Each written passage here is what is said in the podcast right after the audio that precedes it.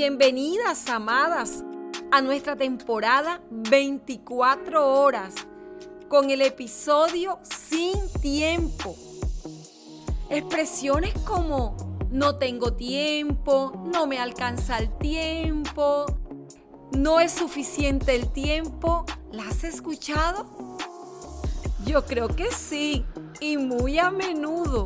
Es más, creo que hasta la has dicho más de una vez, ¿cierto? Amadas, es que vivimos en una sociedad bien desigual.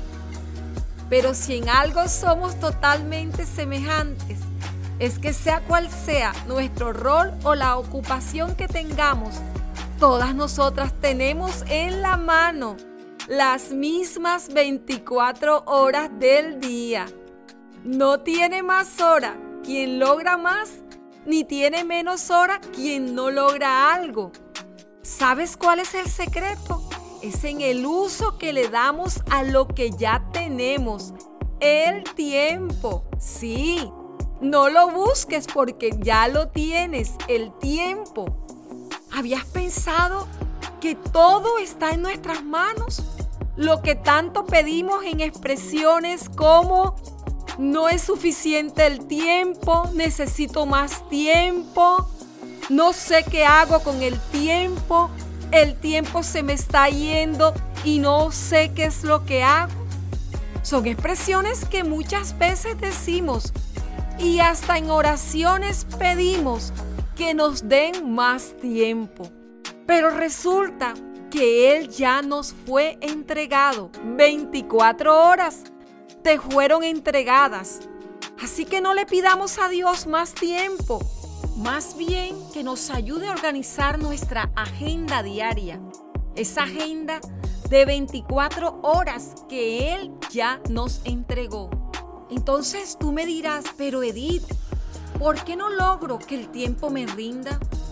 ¿Por qué me pasan las horas y cuando veo no llegué a ninguna parte? Me hago compromisos incluso con mi vida espiritual, pero fácilmente declino. Yo sé que te haces esta pregunta en estos momentos y sé que no solamente te la haces tú, muchas de las amadas que están escuchando el podcast se las están haciendo. Por eso, en el episodio de hoy, sin tiempo, vamos a tratar de resolver juntas algunas de tus preguntas y las vamos a resolver estudiando el libro de Eclesiastés en el capítulo 3, versículo 1.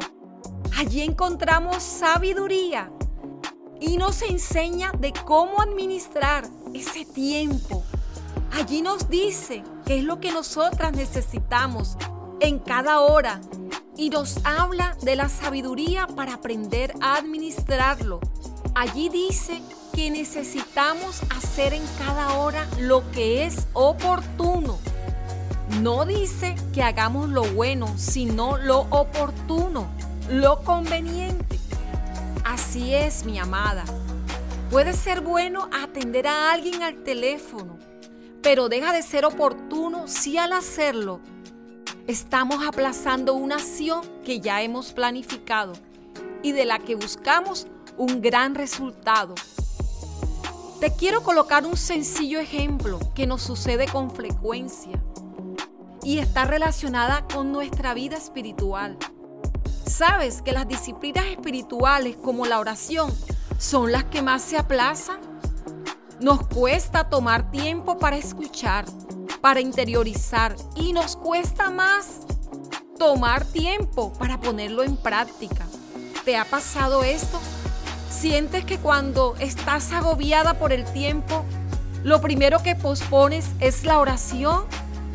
¿La dejas de segunda, de tercera, si el día te alcanza? También nos cuesta darnos tiempo para nosotras mismas. Ese espacio necesario como un día tan especial de escuchar este podcast.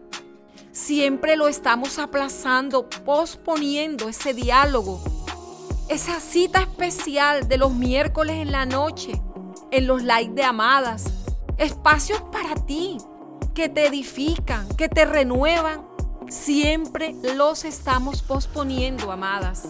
Amadas, si has tomado una decisión y has venido haciendo un par de cambios en las últimas semanas en tu vida, dejando que Jesús participe en ella, entonces el uso de tu tiempo será la clave para lograrlo.